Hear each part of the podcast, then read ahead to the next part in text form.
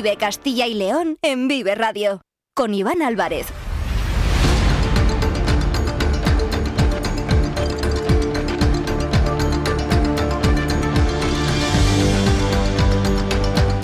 Hola, muy buenas tardes, bienvenidos, bienvenidas a Vive Castilla y León, este espacio que les acompaña de lunes a viernes desde las 2 y cuarto hasta las 3 en punto de la tarde. Por delante tenemos 45 minutos para acercarles a aquellos asuntos que son de interés en nuestra comunidad. Nos pueden escuchar a través de la FM de toda la vida en nuestra página web www.viveradio.es, en todas nuestras plataformas de streaming y de podcast y en las redes sociales de Vive Radio con el sonido perfecto de nuestro técnico Ángel de Jesús.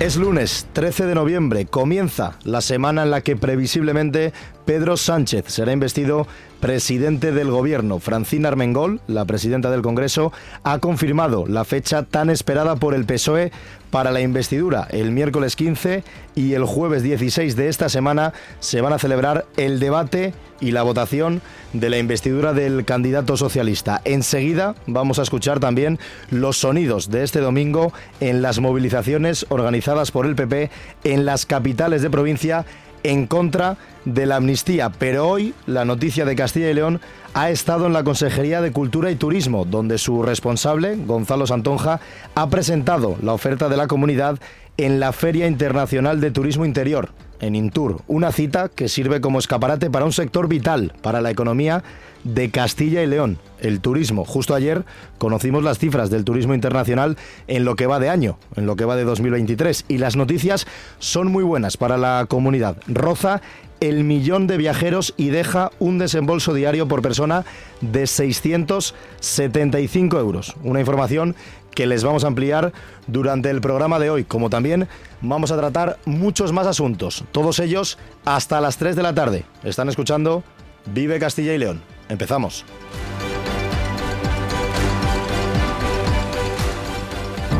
Vive Castilla y León en Vive Radio. Con Iván Álvarez.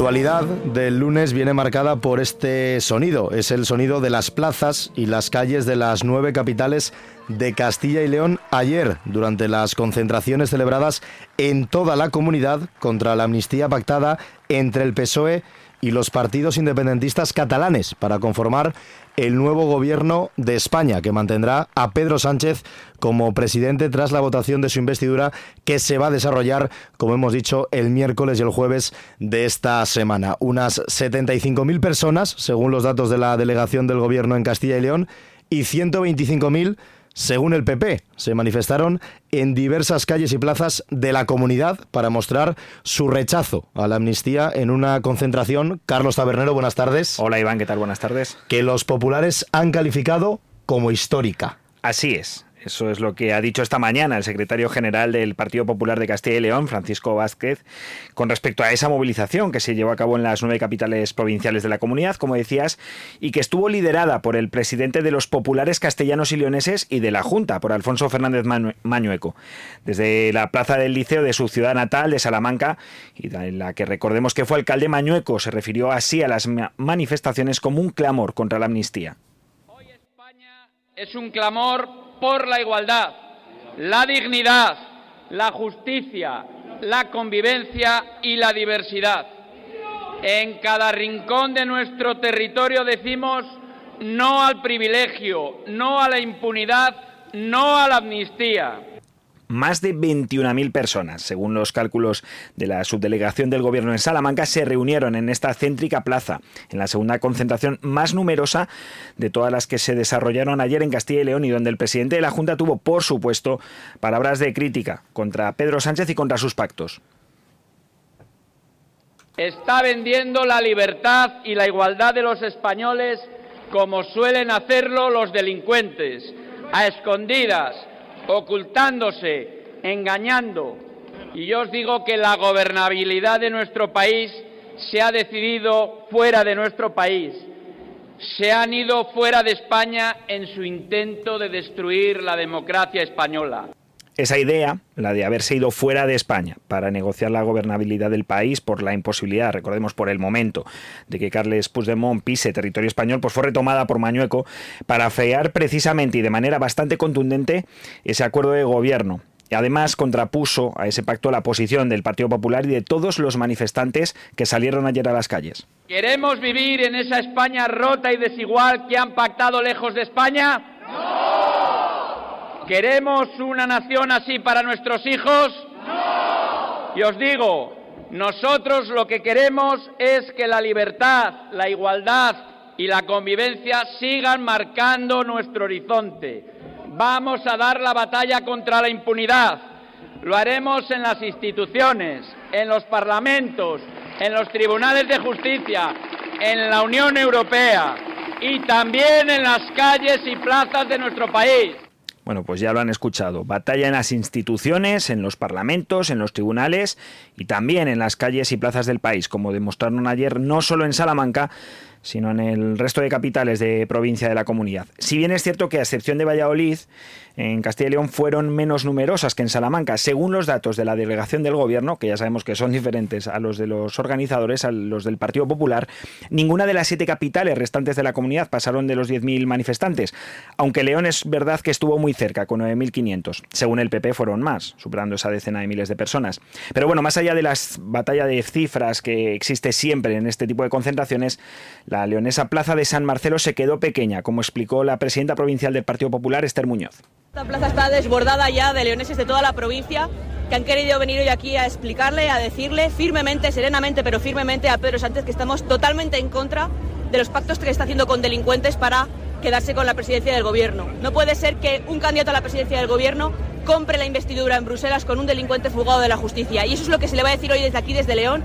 Estáis viendo el ambiente festivo, serio, firme, con pancartas de España, con pancartas de Europa, diciéndole a Pedro Sánchez desde León que desde León no queremos pactos con delincuentes, que lo que queremos es democracia. En León, como decía Esther Muñoz, pero también en Palencia y Segovia donde se concentraron más de 4.000 personas, según de nuevo las subdelegaciones de gobierno, entre 8.000 y 9.000 según el Partido Popular. En Ávila y Zamora, eh, las respectivas subdelegaciones cifraron en más de 2.500 los manifestantes y la más pequeña, la, la, menos numerosa de estas concentraciones tuvo lugar en Soria, en la Plaza Mariano Granados, donde en torno a 1.500 personas fueron las que se, se concentraron.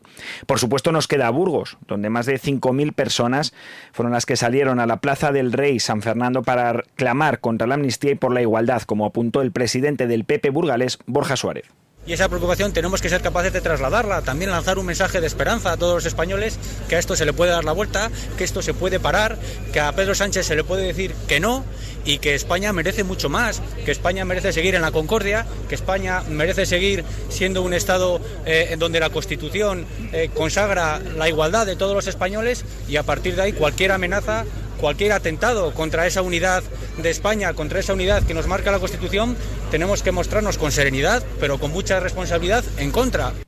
Pero como les explicábamos al principio, además de Salamanca, la manifestación organizada por el PP en Valladolid fue la más numerosa de las celebradas en Castilla y León, con más de 25.000 personas llenando la Plaza Mayor y la calle Santiago para protestar contra el pacto de Pedro Sánchez con los independentistas catalanes. En esta movilización organizada en Valladolid pudimos ver al alcalde de la ciudad, a Jesús Julio Carnero, también a la consejera de Movilidad y Transformación Digital, a María González Corral, el consejero de la presidencia en la Junta, Luis Miguel González Gago, el portavoz del Grupo Parlamentario Popular en las Cortes, Raúl de la Hoz, o la diputada nacional Mercedes Cantalapiedra, todos ellos acompañados por el presidente de la Diputación de Valladolid y presidente también del Partido Popular en la provincia vallesoletana, Conrado Iscar, un Conrado Iscar que hablaba de una situación preocupante en España. Una situación muy preocupante, muy peligrosa.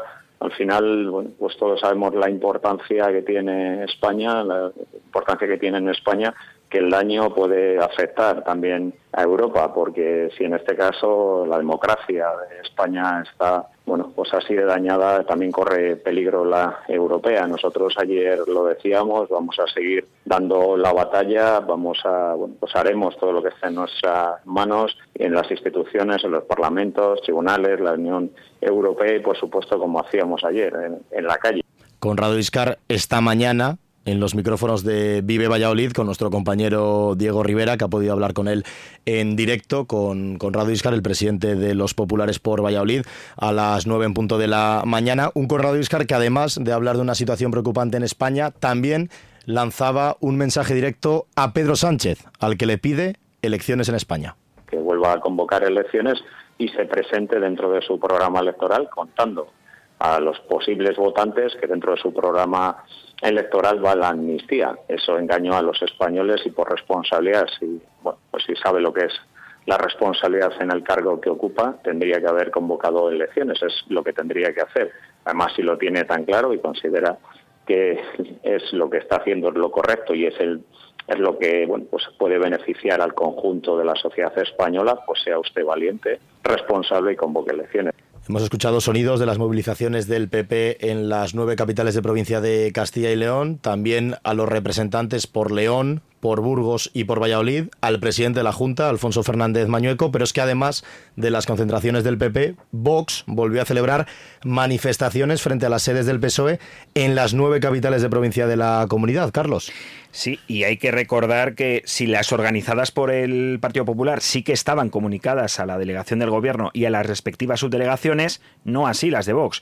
Pero bueno, en todo caso, y según nos transmiten fuentes del Ejecutivo Nacional aquí en Castilla y León, eh, no, no, se produjeron incidentes reseñables en unas manifestaciones, las de Vox, que concentraron a unas 13.000 personas en todo el conjunto de la comunidad, siendo de nuevo las de Valladolid y Salamanca las más numerosas. De unas y otras, habló el líder de la oposición en Castilla y León, el socialista Luis Tudanca. En primer lugar, esto es lo que decía de las concentraciones del Partido Popular. Que me alegro muchísimo, enormemente, de que el Partido Popular esté manifestándose en las calles en contra de un gobierno que formando parte de ese gobierno. Porque el riesgo que había era que hoy hubiera un gobierno en España del Partido Popular con la extrema derecha. Y no todo lo contrario, va a haber un gobierno progresista, va a haber un gobierno apoyado por 12,5 millones de personas frente a quienes se han quedado solos en la oposición. Una derecha dividida, con 11 millones de votantes, una derecha con una extrema derecha, que ha tenido la oportunidad y afortunadamente no ha fraguado de conformar un gobierno como el que tenemos en Castilla y León, con ministros homófobos, con ministros machistas, con ministros franquistas.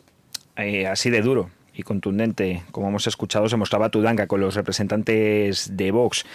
Y aunque es verdad que mostraba su respeto por las concentraciones, sí que hacía una serie de peticiones al Partido Popular. Le escuchamos todo el respeto a las manifestaciones y al libre ejercicio de los derechos fundamentales, una petición expresa al Partido Popular de la condena a los ataques que estamos sufriendo los socialistas en nuestras sedes, en nuestras casas, en las redes sociales, a los insultos, a las amenazas, a los intentos de coacción, a los intentos de compra de votos, de corrupción por parte del Partido Popular, que paren esta espiral que paren esta espiral. Eso es lo que decía Luis Tudanca, el líder de los socialistas de Castilla y León, tras esas manifestaciones celebradas ayer eh, por el Partido Popular en toda la comunidad y que recordamos reunieron a 75.000 personas según la delegación del gobierno, 125.000 según los organizadores. De todas maneras, todo apunta ¿no? a que este tipo de concentraciones, por mucho que pida Luis Tudanca, especialmente las de Vox frente a las sedes socialistas, pues se seguirán produciendo. Por lo menos, y al menos hasta la investidura de Pedro Sánchez como presidente del gobierno, que se espera que sea el jueves. Pues les hemos tratado de resumir de la mejor manera posible con sonidos, ya lo han escuchado, por, ambos por ambas partes, ambas vertientes, tanto los organizadores de estas movilizaciones, el Partido Popular, como también las respuestas por parte del Partido Socialista. Pero la noticia hoy, lunes 13 de noviembre, es esa. La presidenta del Congreso de los Diputados, Francina Armengol, ha convocado ya la fecha para el pleno de investidura de Pedro Sánchez como presidente del Gobierno, que se va a celebrar el miércoles y el jueves de esta semana. Son las 2 y 29 minutos. Vamos con más asuntos en Vive Castilla y León. Trigésimas segundas jornadas gastronómicas de caza en el restaurante La Matita. Hasta el 3 de diciembre, venga a degustar nuestras especialidades con la mejor carne de caza. En Collado Hermoso, restaurante La Matita. En Vive Radio escuchamos lo que pasa a nuestro alrededor y te lo contamos. Para informarte. Para entretenerte. Para emocionarte. Con las voces más locales y los protagonistas más cercanos. Su cultura. Su música. Su actualidad. Su deporte. Sus gentes. Vive lo tuyo. Vive tu radio. Vive Radio. Vive Castilla y León en Vive Radio. Con Iván Álvarez.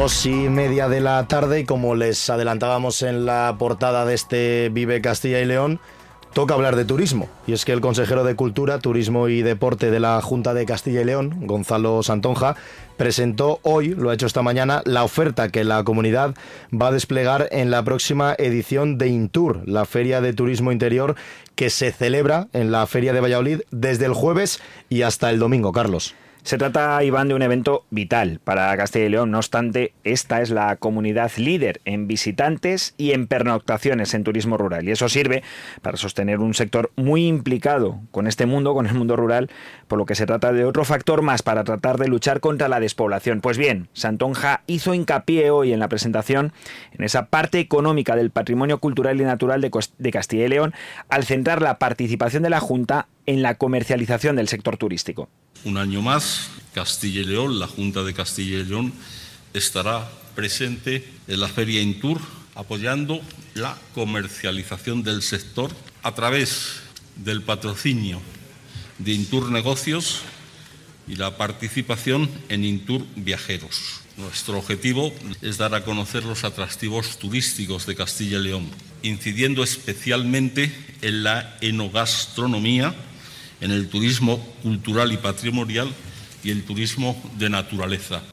Y es que Intur no deja de ser uno de los lugares principales donde Castilla y León da a conocer sus potencialidades ante los principales tour operadores, que recordemos a los oyentes que son los aliados para conseguir un mayor número de visitantes nacionales e internacionales. Precisamente, Ayer conocíamos por medio de nuestros compañeros de la agencia ICAL que el turismo internacional en Castilla y León se ha disparado en lo que va de 2023.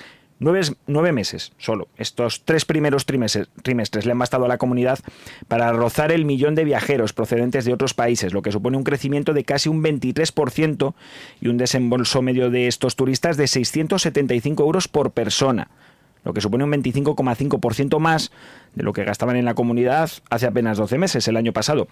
Precisamente, y ampliándolo al total del número de viajeros que Castilla y León acogía durante los nueve primeros meses del año, Santonja hacía este balance del turismo en 2023. Y en los nueve primeros meses del año, el conjunto, en el conjunto de alojamientos, los viajeros y las pernoctaciones han aumentado más del 11% respecto al mismo periodo del 22 superando los, llegando casi a los 7 millones de viajeros y a los 11,3 millones de pernoctaciones.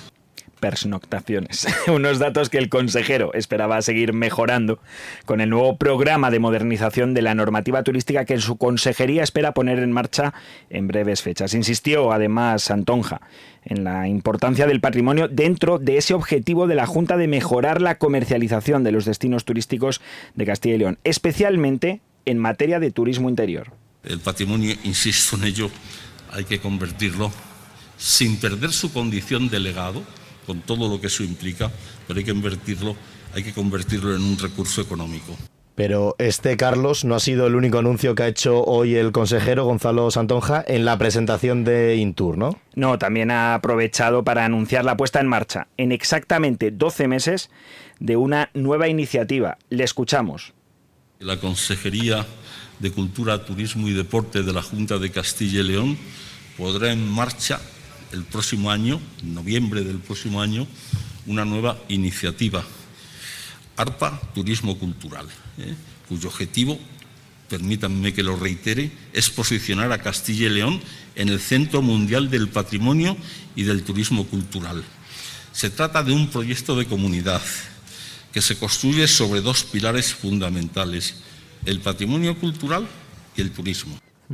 Hay que destacar esos datos del turismo que les ha comentado Carlos Tabernero y es que en lo que llevamos de año, en lo que va de 2023, estos nueve meses, eh, ha crecido. Casi un millón de viajeros procedentes de otros países han llegado a Castilla y León, lo que supone un crecimiento de casi un 23% y un desembolso medio de estos turistas de 675 euros por persona, un 25,5% más de lo que se gastaban en nuestra comunidad el año pasado. Son datos que obviamente hay que poner en valor y que destacan también el buen hacer y el buen trabajo de todos los profesionales, que son muchos los que se dedican al mundo del turismo. 2 y 35 minutos. Vamos con más asuntos hasta las 3.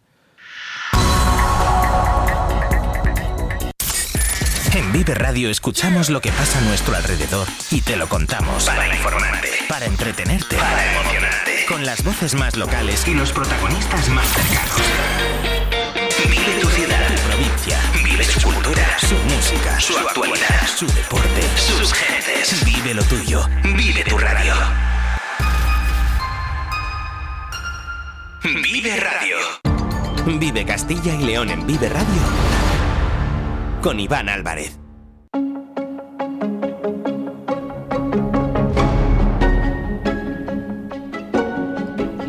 Y es un día, el de hoy, en el que la actualidad va de instituciones, en concreto, en concreto de la Junta de Castilla y León. Y es que el gobierno autonómico ha firmado hoy los convenios con las cuatro universidades públicas de la comunidad. Recordemos, son las de Burgos, la de León, la de Salamanca y la de Valladolid, para desarrollar programas conjuntos de acción exterior y cooperación internacional al desarrollo. Rectores y vicerrectores de las cuatro universidades que mencionabas, Iván, han sellado hoy este acuerdo con la consejera de Educación, con Rocío Lucas, y con el consejero de la presidencia de la Junta, Luis Miguel González Gago, en un acto celebrado en la sede de esta última consejería y que también ha servido para entregar los diplomas a los mejores trabajos académicos sobre esta cuestión. Pero para hablarnos sobre el detalle de los acuerdos firmados entre Junta y universidades, contamos hoy en esta mañana de Vive Radio Castilla y León con la jefa de Servicio de Cooperación al Desarrollo de la Junta, con Eva Domínguez. Buenas tardes. Hola, buenas tardes. ¿Qué contemplan en concreto estos acuerdos? ¿En qué materias de cooperación y acción exterior van a trabajar de manera conjunta universidades y gobierno autonómico?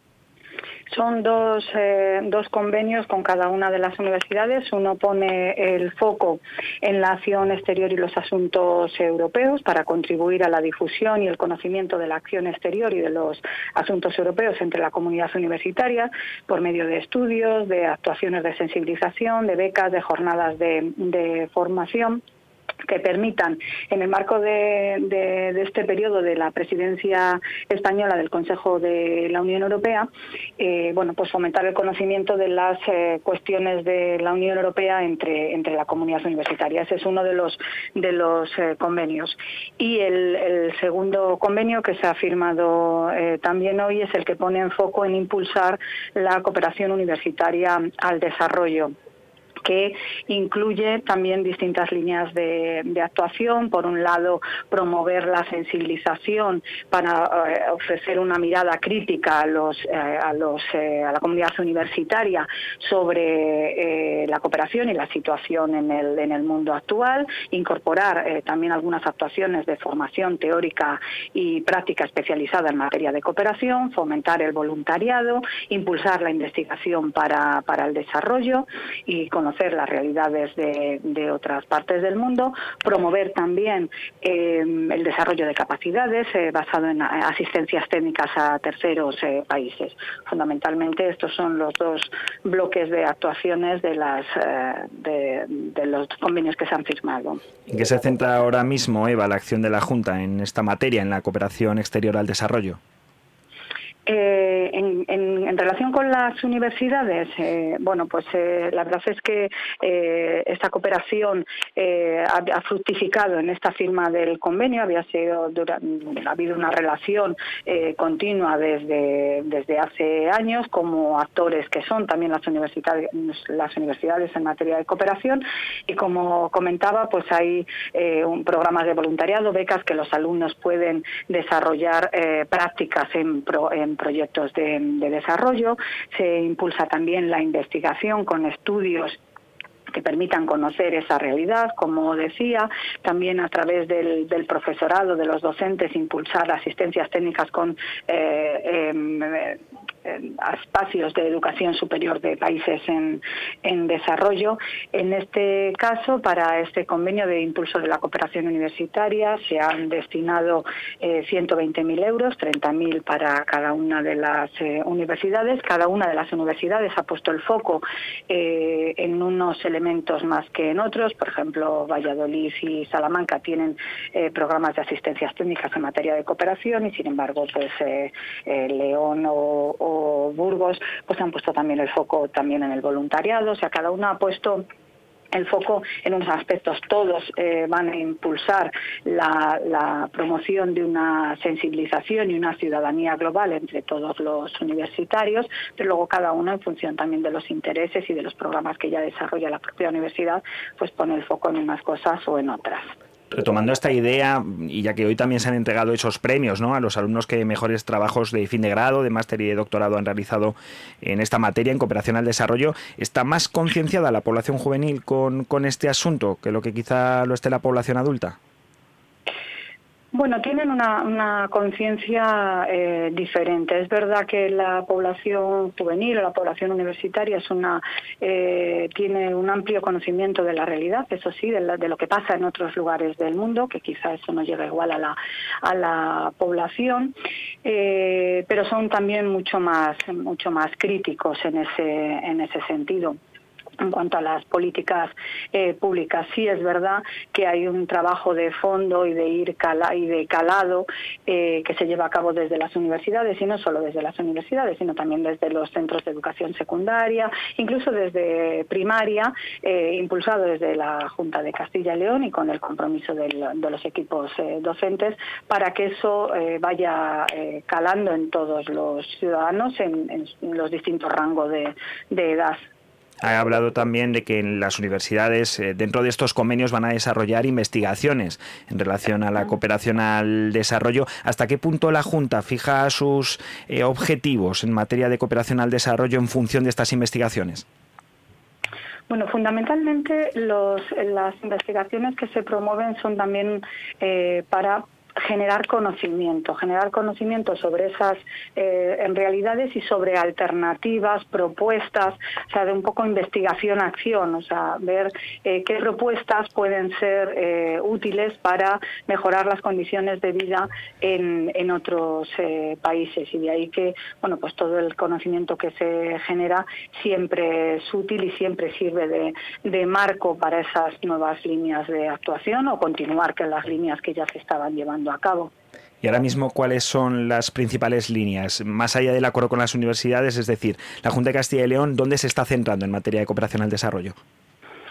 Bueno, tiene un trabajo muy importante de eh, cooperación económica no reembolsable, es decir, apoyar proyectos de desarrollo en, países eh, empobrecidos con convocatorias anuales. En el momento actual eh, se han destinado en torno a 3.900.000 euros para esa finalidad. Luego hay otra parte muy importante de, las líneas estratégicas de la Junta que tienen que ver con la acción humanitaria, con atender las emergencias y las, las crisis cronificadas con movimientos de desplazados, aquellas que responden a conflictos, a catástrofes eh, naturales, que eh, también es un compromiso muy importante en el que la Junta de Castilla y León ha demostrado su solidaridad a lo largo de los 30 últimos años en los que se han ejecutado las políticas de cooperación. Y luego tiene también una línea de trabajo importante eh, que es la que se desarrolla en el propio territorio de la comunidad, que tiene que ver con promover esa conciencia crítica, esa ciudadanía, esa sensibilización de todos los castellanos y leoneses con esa realidad eh, y con eh, la, justicia a nivel eh, global. Perfecto, pues como ven, un amplio abanico de materias en tema de cooperación en el que la Junta desarrolla sus actuaciones y que en este caso va a contar con la colaboración, sobre todo en esa materia de concienciación, de las cuatro universidades públicas, de la de Salamanca, de la de Burgos, de la de León y de la de Valladolid. Agradecemos a Eva Domínguez, a la jefa de Servicio de Cooperación al Desarrollo de la Junta de Castilla y León, su participación esta tarde en el Vive Radio Castilla y León muchas gracias a vosotros. Y Carlos, ¿sabes lo que son los caminos naturales de España?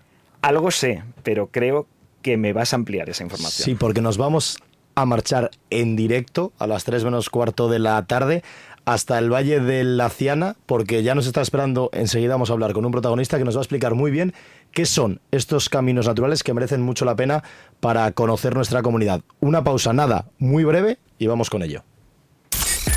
En Vive Radio escuchamos lo que pasa a nuestro alrededor y te lo contamos. Para informarte. Para entretenerte. Para emocionarte. Con las voces más locales y los protagonistas más cercanos. Vive tu ciudad. Tu provincia. Vive su cultura. Su música. Su actualidad. Su deporte. Sus gentes. Vive lo tuyo. Vive tu radio. Vive Radio. Vive Castilla y León en Vive Radio. Con Iván Álvarez.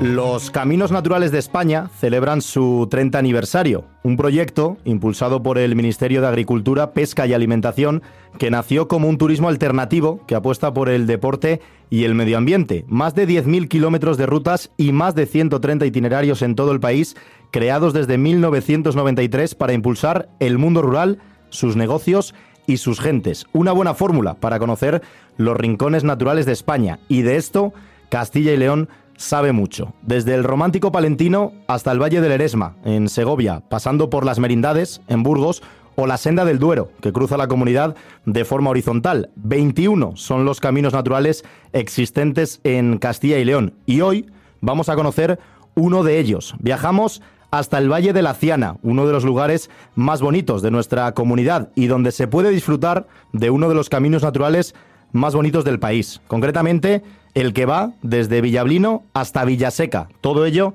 en la provincia de León. Desde allí nos atiende Policarpo Fernández, presidente de la Asociación Laciana con los Cinco Sentidos. Policarpo, ¿qué tal? Buenas tardes. Hola, buenas tardes. ¿Cómo, ¿Qué tal, Iván? Bueno, lo primero, un placer poder hablar contigo en directo en la sintonía de Vive Castilla y León. Y si te parece, Policarpo, empezamos por el principio. Cuéntale a los oyentes qué son los caminos naturales de España. Pues los caminos naturales de España pues son redes eh, de caminos eh, olvidados, eh, zonas donde en su momento el ferrocarril pasaba durante bueno la, la, extracción, aquellos años buenos de la extracción del carbón, allá por el por el siglo XX, primeros del siglo XX y demás, que cuando se deja de utilizar para las vías férreas o, tal, pues se utilizan para seguir dando vida a los pueblos por donde pasan en estos momentos. Nosotros el, que tenemos aquí en la Ciana era precisamente eso, o sea, antiguas vías del tren eh, lugares que se concentraba el carbón en Villablino, saliendo, partiendo de las zonas donde estaban sacando extracción los mineros, el carbón, y, bueno, más o menos es lo que puedo, te puedo decir de lo que es este tipo de, de caminos, ¿no? Mm, porque estamos hablando del Valle de la Ciana, desde donde nos está atendiendo Policarpo, un paisaje espectacular en la provincia de León, con un entorno natural absolutamente increíble. Ya nos has adelantado un poco, también hablando del tema del carbón y de la minería, pero cuéntale a los oyentes por qué, por qué merece la pena conocer vuestro camino natural. Bueno, primero decir a, nuestros oyentes, a tus oyentes en este caso, que no conozcan la Ciana, dónde está situada la Ciana. La Ciana está situada entre montañas, entre dos grandes grupos de montañas, los Montes de León y sobre todo la Cordillera Cantábrica. Eh, ya de por sí es atractivo porque transcurre cerca de, zonas montañosas de más de 1.500 metros de montañas. Y siempre, siempre, siempre rodeado y bordeando un río siempre a, su vera. Es decir, nosotros en, la camino natural de la Ciena eh, tenemos nuestro SIL, el SIL, el río posiblemente uno de los más importantes del norte de España, el más caudaloso desde luego, pues que lo bordea constantemente, desde que nace el camino hasta que se muere el camino en Vía Seca o al revés, si lo haces de Vía Seca a Viablino a Viablino. Eso por una parte. Luego resulta que además Pertenecemos a la Red Natura 2000, tenemos, somos zona de especial protección de aves y sobre todo reserva de la biosfera, con lo cual ya puede el oyente entender que lo que va a encontrar aquí es un, patrimonio natural increíble, con un montón de, de lugares que saliéndote un poco de lo que es el camino natural puedes visitar, súper atractivos, eh, tejeras con tejos de más de mil años, en zonas donde te puedes encontrar cantaderos de gallo que evidentemente están protegidos, no es muy difícil de vez en cuando acercarte y ver un poco de lejos un oso, o sea, es, es una zona espectacular. Y luego lo que tenemos alrededor aparte, ¿no? Estábamos hablando de minería, pues un mm. patrimonio minero industrial increíble, una de las pocas lecherías hidráulicas que tú puedes visitar que funcionan en, en, en Europa, también la tenemos en la zona cerquita del camino natural, una zona donde podrías encontrar una aula geológica como en Robles de la Ciana, eso lo que es el camino natural, pero es que si te vas a la zona norte, más norte, más noroeste de lo que es la comarca de la Ciana, te encuentras la Vía Verde. La Vía Verde es otro ramal parecido al que va al camino natural, simplemente de que está asfaltado, que está adaptado para personas con discapacidad, que todo el mundo puede visitarlo, prácticamente todo el mundo, porque no tiene prácticamente desniveles. Y porque además el mismo sonido del agua te sigue constantemente durante el camino hacia, hacia su final, que vas además a ver una bolera eh, adaptada también a personas con discapacidad y sobre todo también vas a poder ver el centro de interpretación del orogallo. El orogallo pues es uno de los animales míticos aquí y es uno de los de los lugares de España que todavía se conserva ese mítico animal. Mm, es que fíjense lo que nos está contando Policarpo, un camino natural, un entorno espectacular en cuanto a lo que se refiere a la naturaleza, al paisaje, la flora, también eh, la fauna con muchísimos eh, animales, pero también con una historia detrás, la historia de la minería en el Valle de la Ciana, en localidades como Villablino, todo esto también es muy importante destacarlo. Más allá del entorno y del paisaje, que es increíble, Policarpo, todo lo que hay detrás y toda la historia que tienen durante muchos años en esa zona. Pues sí, porque mira, yo digamos que soy un poco el serpa, por decirlo de alguna mm. forma, de pues de algún arqueólogo que, bueno que está investigando, excavando últimamente en la Ciena y hemos encontrado pues bueno desde los castros eh, míticos celtas, pasando por castros totalmente romanizados, donde la mano de Roma estuvo vigente en la Ciena y presente en la Ciana. O sea, tenemos un montón de historia en nuestro pachuezo, en nuestra habla tradicional, histórica en la Ciana, es el latín más limpio que tú puedas encontrar prácticamente. O sea, tenemos un montón de cosas, un montón de cultura gastronómica. Ahora invito a la gente que quiera venir a la cena a poder comer el pote, el caldo de berzas o el caldo de fréjole que se hace aquí, o la matanza de San Martino, ahora con los derivados de San Martino, o la buena cecina que, se, que todavía tenemos en la ciana, o el queso de cabra que es eh, rico, rico, aunque un poco ácido para aquel que entienda de quesos. No sé, tenemos un montón de cosas. Doy fe de todo lo que está diciendo Policarpo porque soy leonés y me siento muy orgulloso de de serlo, o sea que hay que destacar todo lo bueno que tiene, en este caso, la comunidad Castilla y León, pero estamos hablando concretamente de una zona como el Valle de la Ciana y de la provincia de, León. Te quería hacer una última, eh, Policarpo, porque es un gusto además hablar contigo. La importancia de estos proyectos, como los caminos naturales para mantener vivo el, mundo rural. Una zona como la del Valle de, la Ciana, localidades como Villablino, que con los años, con la descarbonización, han perdido población y también han perdido riqueza. Es importante este tipo de proyectos para mantenerlo vivo, ¿no? Mira, yo no conozco el resto de, evidentemente, de Castilla y León. Conozco mucho Castilla y León, pero yo me voy a ceñir sobre todo al ejemplo de las zonas de las cuencas mineras, ¿no? Sadero, El Bierzo, La Ciana. Si nosotros mm, te cortan el grifo de la industria, te cortan el grifo de empleo del día a la noche, como quien dice, sin prácticamente tener actividades eh, paralelas a ese monocultivo que era el carbón. Si tú no tienes ayuda, si tú lo que tienes no eres capaz a llevarlo fuera, si tú no eres capaz de enseñar lo que tú tienes desde dentro, tú puedes tener el mejor, el, mejor negocio del mundo, pero si la gente de fuera no lo desconoce, no existe. La única opción que nosotros tenemos para poder sobrevivir, toda esa gente que queremos seguir viviendo en estas zonas, es pues eso mismo, que se conozcan estos pequeños proyectos, la posibilidad de que la gente pueda invertir en las zonas, en las cuencas mineras, que las cuencas mineras tienen atractivos mucho más allá de lo que la gente piensa. Tú cuando hablas de la cuenca minera de la Hacienda, la gente piensa que es suciedad, carbón y nada más lejos de la realidad es cultura, es, historia, es tradición, es, es, es, importante, ¿cómo no va a ser importante? No solamente para la Ciana, para Castilla y León, sino para todo el resto de España que posiblemente somos uno de los países de Europa con más despoblación en las zonas rurales, que nos ayuden, venir a visitarnos, eh, ayudarnos, que esto es Castilla-León, eh, eh, son todos los castellanos leoneses tenemos que estar unidos en torno a estos proyectos que al final, al final lo que repercuten es que Castilla-León siga estando en el mapa. Mm. Importante este llamamiento que realiza Policarpo Fernández, presidente de la Asociación Laciana con los cinco sentidos. Ha sido un gusto hablar contigo, compartir estos minutos en la sintonía de, Vive Castilla y León y seguro, estoy seguro que a muchos de los oyentes, entre los que también me incluyo, nos va a apetecer conocer este Valle de Laciana y este camino natural. Muchísimas gracias, Policarpo, cuídate, un fuerte abrazo. siempre es mío, Iván, muchas gracias por la llamada. Un abrazo. Y ahora llega el momento para despedir el Vive Castilla y León de este lunes 13 de noviembre. Lo hacemos conociendo la información meteorológica con nuestro compañero Daniel Angulo. Buenas tardes. Hola, muy buenas tardes, Iván. Hemos tenido un fin de semana, como ya esperábamos, con el veranillo de San Martín. Sobre todo la jornada de ayer domingo fue muy agradable, puesto que el sábado hubo abundante nubosidad en toda la región, incluso hubo esas lluvias y ese viento que se alcanzó a veces rachas de hasta 60-70 kilómetros por hora en las provincias de León, Zamora, también por el norte de Palencia y norte de Burgos.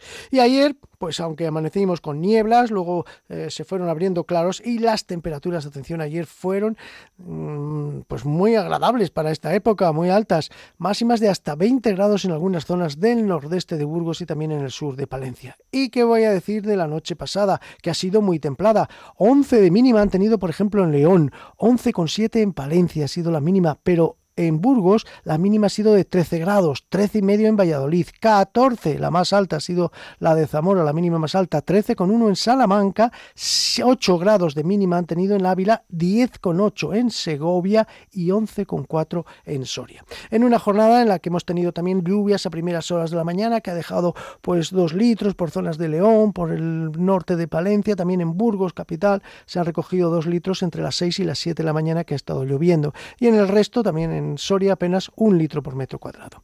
Bueno, pues la tarde se va a presentar con nubes eh, abundantes, sobre todo en el norte de León, Palencia, Burgos, mientras que en el sur las nubes prácticamente se van a deshacer y los cielos van a estar poco nubosos, es decir, la mitad norte con cielos nubosos esta tarde y el sur con sol. Allí en el sur se esperan unas temperaturas elevadas gracias al sol, máximas que van a estar más cerca de los 20 que de los 15. ¿eh? Por ejemplo, en Zamora, en Salamanca, pues esperamos unas máximas de 18 19 grados. Y por el norte, pues también, a pesar de eso, elevadas, máximas de 17, 18 grados. 16 se esperan en Soria. Mañana va a llegar un frente frío, va a llegar por el noroeste, pero no, no va a entrar de lleno en nuestra comunidad. Sí va a aumentar la nubosidad, sobre todo en las provincias de León, Zamora, por la mañana allí estarán los cielos muy nubosos, incluso se pueden producir algunas lluvias. En el resto va a haber también aumento de nubosidad, va a entrar ese viento del oeste y nos va a traer nubes principalmente en las provincias de Palencia, eh, Burgos, también norte de Soria. En el resto, tanto en Ávila, Segovia, mm, como Valladolid, pues va a haber nubes con grandes claros. Más claros cuanto más hacia el sur. Podemos decir que en el sur de Ávila, en el sur de Zamora, en el sur de Segovia, pues los cielos en general van a estar poco nubosos. Y mañana, como hoy, unas temperaturas muy, muy agradables, rondando ya las 20-21 grados. Atención, por ejemplo, en Miranda de Ebro, en el nordeste de Burgos, también en Candelena, en el sur de Ávila, estarán sobre los 20 grados y en el resto, pues con 18-19 grados, que es una temperatura ideal. Es decir, que vamos a seguir teniendo este verano de San Martín.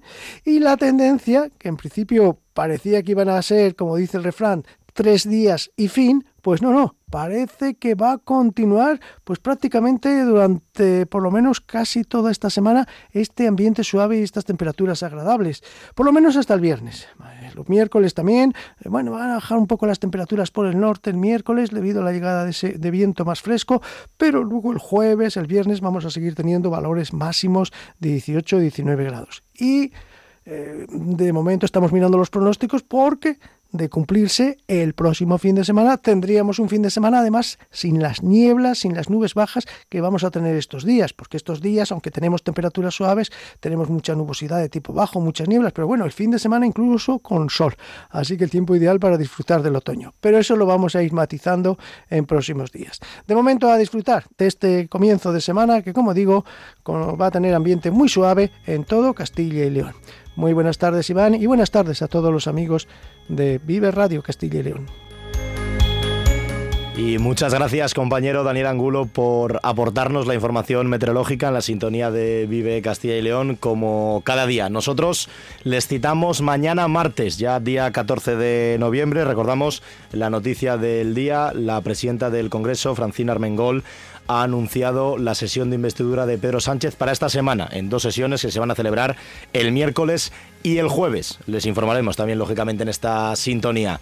Hasta mañana, adiós, sean felices.